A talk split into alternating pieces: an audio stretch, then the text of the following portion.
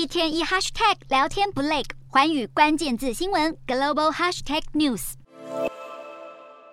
监视器画面捕捉到地牛翻身的瞬间，只见女子瞬间将小孩抱起，开门逃到外头的院子。印尼西爪哇省十一月二十一号发生规模五点六的浅层地震，造成上万栋建筑损毁，超过三百人不幸罹难。民众对大地震心有余悸，没想到西爪哇八号早上又再度发生规模五点八地震，吓得民众连忙跑到街上避难。所幸这次没有传出灾情。地震警报大响，电线杆上的电线不断摇晃。墨西哥格瑞罗州十一号也发生规模六点零的极浅层强震，民众纷纷夺门而出，久久不敢回到室内。这些地震发生的地方都和台湾一样，位于环太平洋火山带。环太平洋火山带全长四万公里，区域内共有四百五十二座火山，位于板块交界处，因此地震和火山活动特别活跃。不过，短时间内接连出现强强震，也再度凸显出环太平洋火山带的潜在危机。